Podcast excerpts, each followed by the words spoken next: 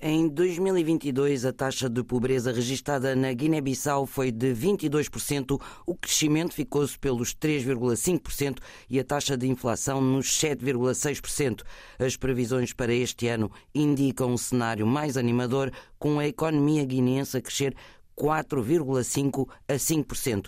Para nos ajudar a compreender melhor o estado atual da economia da Guiné-Bissau, estamos com José Nicodju, economista guineense ligado à Universidade das Colinas do Boé. Boa tarde. Que retrato faz do estado da economia do país? É importante salientar que, na verdade, o país como a Guiné-Bissau tem vivido uma transformações económicas que passou desde a economia centralizada, depois se transformou por economia mista e atualmente está a utilizar a economia do mercado. O facto que está a pedir uma das exigências em termos de estabelecimento que permita que haja funcionamento de três setores de atividades económicas, designadamente setor primário, secundário e terciário.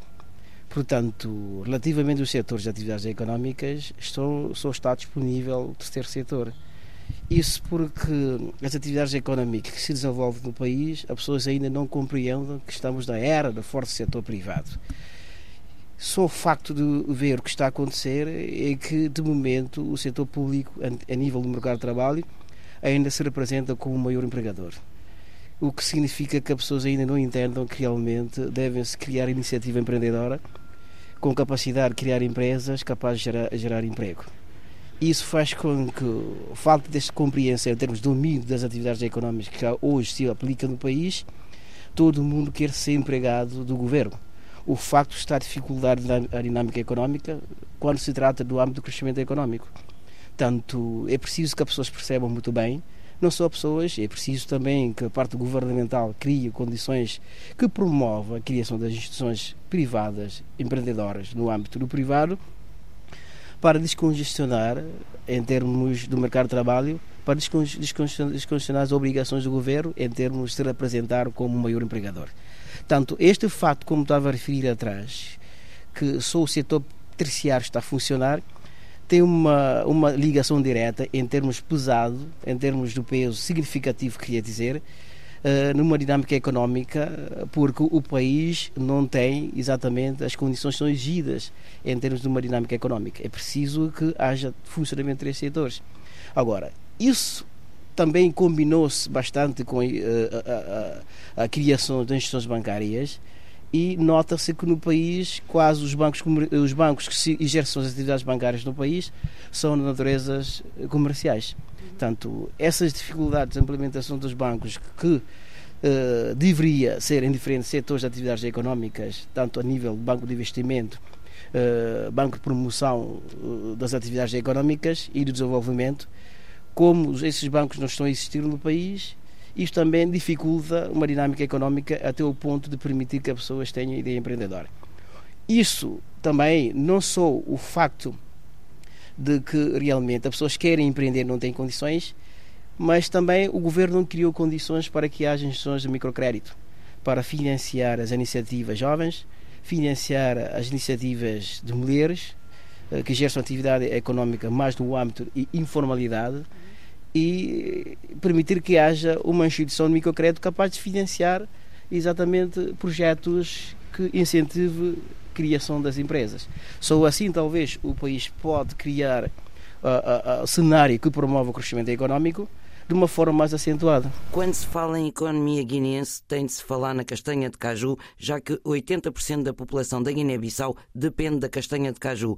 Como é que se pode falar na recuperação económica do país quando há uma crise este ano na comercialização da castanha de caju? Desde muitos anos, o governo percebe muito bem que a economia guineense está a depender unicamente da castanha de caju, o facto que não devia estar a acontecer uh, em que eles deveriam ter criado a, a, iniciativa, talvez, que cria ilusões em termos de diversidade de atividades agrícolas, para que a nossa economia não esteja a depender unicamente da castanha caju. E todo mundo sabe que para que haja uma dinâmica económica é preciso que haja a diversidade eh, de atividades eh, agrícolas, sobretudo suportado por parte do setor primário, mas como isto não está a acontecer, a população acha que deveriam pautar, pautar exatamente para as atividades mais fáceis. Portanto, quando se fala das atividades ligadas à, agricultura, sobretudo a nível de castanha e caju, fica mais fácil porque as pessoas não têm condições de se exercer as atividades a nível agrícola, de poder dar acompanhamento, como é exigido a nível de plantações agrícolas, castanha caju fica o ser uma atividade mais fácil quando se faz plantação, a, pessoas, a família fica à espera de, de resultados da plantação e isso fica permanente. Agora, é preciso que o Estado crie condições para despistar essa, essa dependência e também criar condições para que as, as pessoas, operadores económicos na agricultura, tenham condições de diversificar exatamente atividades agrícolas para suportar atividades económicas no país. Agora, como estava a dizer atrás, isso não é surpresa, porque todo mundo sabe que não só o facto de agora está a acontecer um, uma situação desfavorável em relação aos produtores internos no país, isso também pode trazer pior situação, sobretudo nos períodos em que a chuva já exatamente vai chegar. Portanto, isso significa que o, governo tem noção, tem informação do que está a acontecer e a população também tem noção tem informação do que está a acontecer. E o importante seria criar alternativas em termos de soluções futuras. Portanto, enquanto o país ainda está a depender unicamente da castanha de caju, certamente que essa situação continua a prevalecer no país, ano após ano, ano após ano. Isso não é surpresa. Só que a diferença é que um ano dos anos passados pode ser ligeiramente melhor em relação ao ano atual, mas a situação de, de, de vida uh, precária a nível de, dos atores económicos, sobretudo dos camponeses, não, não diria camponeses, mas diria agricultores, continua a, a, a, a, ser desvantajosa e é que essas pessoas continuam a viver no limite de extrema pobreza, mesmo tendo terra, mesmo tendo uh, as condições agrícolas para se melhorar as condições da, da família. A Guiné-Bissau está entre os países mais pobres do mundo. No contexto económico mundial, com a pandemia de Covid-19 seguida da guerra na Ucrânia, acha que isto agravou as fragilidades já existentes na Guiné-Bissau? Uh, sim, eh, a guerra da Ucrânia tem um grande impacto não só pelo país uh, como a Guiné-Bissau e como também tem impacto quase em toda parte do mundo, mas o impacto da guerra da Ucrânia é mais visível nos países que estão a depender exatamente do mercado externo. A Guiné-Bissau é um, um dos países conhecido como um país que não produz quase nada, onde quase a maior parte dos produtos são consumidos internamente eh, é, é importado do exterior, o fato que coloca ainda mais o país numa situação mais delicada e mais exposto à variação do preço que realmente acontece no mercado externo. Eh, a situação na Ucrânia não deveria ter impacto diretamente no país como a Guiné-Bissau, porque partamos do princípio que a Guiné-Bissau não faz de uma zona comunitária e também nem sequer pertence a uma zona uh, uh, geográfica que esteja lado ao lado com a Ucrânia. Portanto, deveria o impacto ser inferior em relação aos países que têm uma certa proximidade e que têm relações comerciais com a Ucrânia. Mas eu digo e confirmo que a Guiné-Bissau não tem relações comerciais com, com, com a Ucrânia, mas as pessoas operadoras comerciais aproveitam da situação da guerra da Ucrânia para poder aproveitar no máximo das vantagens que lhe, que lhe, que lhe aparecem. O Estado, neste caso, não deveria ter criado medidas para mitigar essas dificuldades das pessoas mais pobres devido a essa conjuntura mundial? Ok, eu, isso faz-me lembrar de uma declaração onde o Primeiro-Ministro foi perguntar qual seria a solução para a Guiné-Bissau se esta guerra prevalecer. A resposta era que a Guiné-Bissau tem condições para garantir, para, para garantir situações durante três meses, se calhar. Isso seria uma resposta que eu, quando estava fazendo a análise, foi, fui perguntar relativamente a essas declarações do Primeiro-Ministro, que estava a dizer que, a Guiné-Bissau tem condições de garantir eh, a sustentabilidade enquanto prevalece a guerra por um período de três ou seis meses, se não me engano. Portanto, não deveria estar o Estado a ter este posicionamento, quando, ainda que se trata do governo ou do Estado o Estado deve ter uma condições económicas favorável para garantir a sustentabilidade económica, não só pela política governativa, como também pela política social, eh, capaz de, eh, eh, de, evitar que haja, que haja dificuldade em termos de acesso ao alimento. Portanto, independentemente dessa situação, Guiné-Bissau ainda continua a ser o país mais, um dos países mais pobres do mundo. O último relatório do Banco Mundial ainda demonstra que a maior parte da população uh, vive com menos de um dólar. Isso significa que é um indicador muito forte quando se trata da qualidade de vida na Guiné-Bissau, mas não significa que o país não tem recursos capaz de transformar atividades económicas em positividade. Isso porque o país ainda carece exatamente da, da, da, das ações que o governo tem que, tem que promover para permitir que haja exatamente contacto direto com os recursos disponíveis no país, de uma forma direta potencializar as atividades económicas internas. E se alguém agora perguntar por que, que não existem uh, setor primário e, e nesse setor secundário a funcionar, só está a funcionar setor terciário, certamente todo mundo diria que isso tem a ver com falta de estabilidade, a segurança da eletricidade, como também para garantir que haja a existência das indústrias, fábricas em diferentes níveis. Mas, ao meu ver, enquanto economista, acho que realmente o que está a faltar para complementar o ciclo de atividades económicas, geralmente está a, faltar, está a faltar implementação efetiva do funcionamento do setor primário. Neste caso, estou a tratar de um país que tenha quase sou, uh, a maior parte do seu território é a zona aquática eh, eu posso confirmar que até então não existe exatamente eh, operadores guineenses que tenha capacidade empreendedora ou empresarial de fazer funcionar exatamente o eh, setor pesqueira a nível de colocação de barcos industriais para permitir que haja abastecimento para o mercado interno.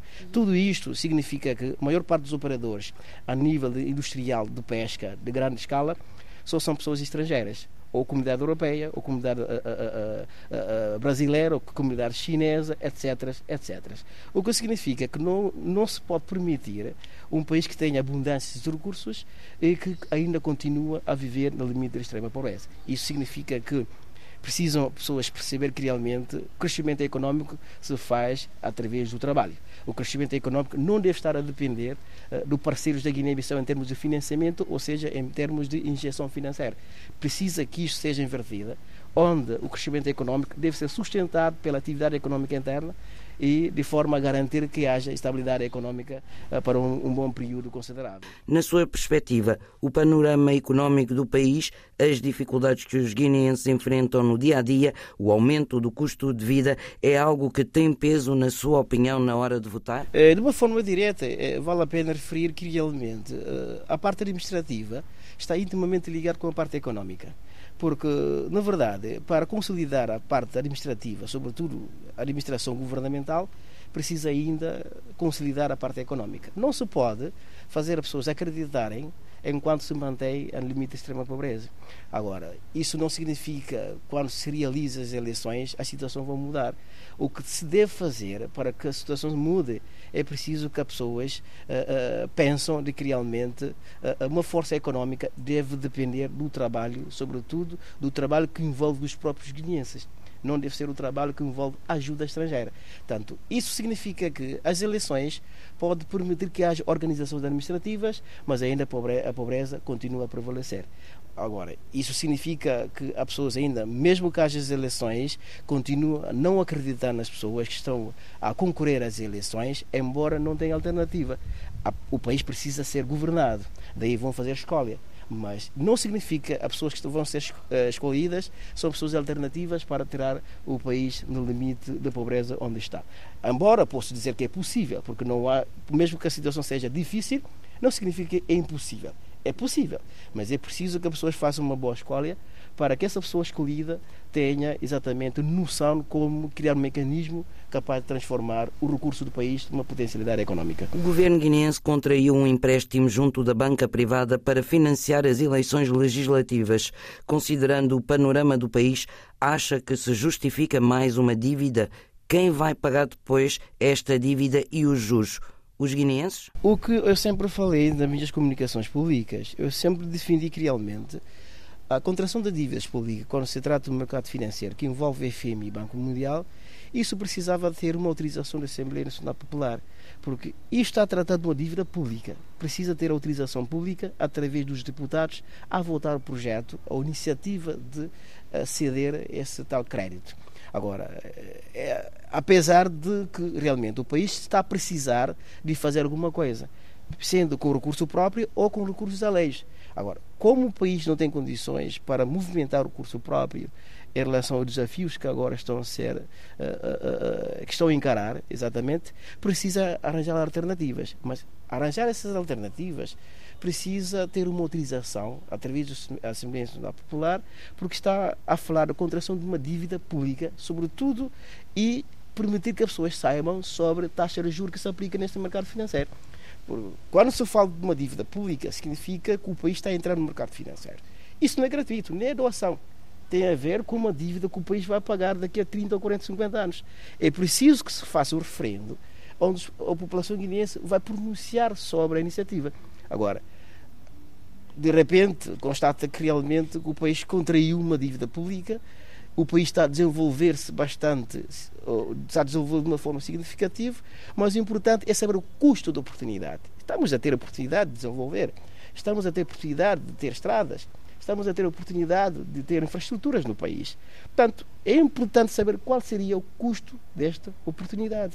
Portanto, como sabemos que a governação é continuidade, e sabemos todos também que a parte governamental é transitória, não é permanente, vai a 4 a 4 anos, e quando isso acaba, quem vai assumir as dívidas contraídas? Portanto, isso é que coloca a situação do país numa situação muito controversa, apesar se que o, o, último relator de parte do Ministério da Economia e Finança estava a indicar que realmente o país teve um crescimento económico de 3,5% e que está a ter uma perspectiva para 2024 um crescimento económico a 5%. Isso é bonito, é bom, mas é preciso saber quais são os mecanismos que estão a, a ser sacrificados para ter este crescimento económico. Isso é que importa, porque a vida não só hoje, temos vida hoje, temos vida amanhã. Agora, isso também deve ser pensado na geração do hoje geração futura. Tanto sabemos todos que realmente quem está a governar o país precisa dos mecanismos financeiros para poder concretizar os seus sonhos de governação. Mas é preciso respeitar. Respeitar o quê? Respeitar o que está a colocar o país numa situação de dívida. É preciso que a população guineense tenha opinião sobre a dívida que está a ser contraída, qual seria a taxa de juros que está a aplicar no mercado financeiro e analisar se a população concorda que isso acontece ou não. Obrigado. A análise de José Nicuju, economista guineense ligado à Universidade das Colinas do Bué.